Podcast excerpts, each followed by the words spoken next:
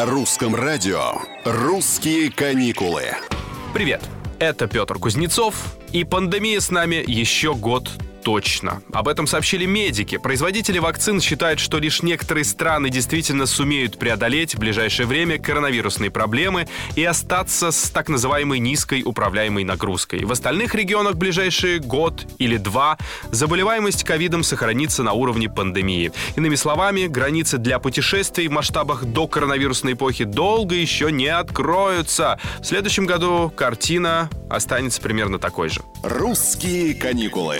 Ранее звучали, напомню, более оптимистичные прогнозы, предполагающие, что коронавирус с человечеством, конечно, останется, но будет мешать туризму не больше, чем регулярные эпидемии гриппа. То есть Никак. Билл Гейтс, например, считает, что больше вакцинаций поможет снизить количество тяжелых случаев. Это может случиться уже в 2022 году. Кстати, аналогичный оптимизм испытывает и турбизнес в Турции. Там уже успели предсказать на грядущий год, цитата, «самый активный туристический сезон последних лет».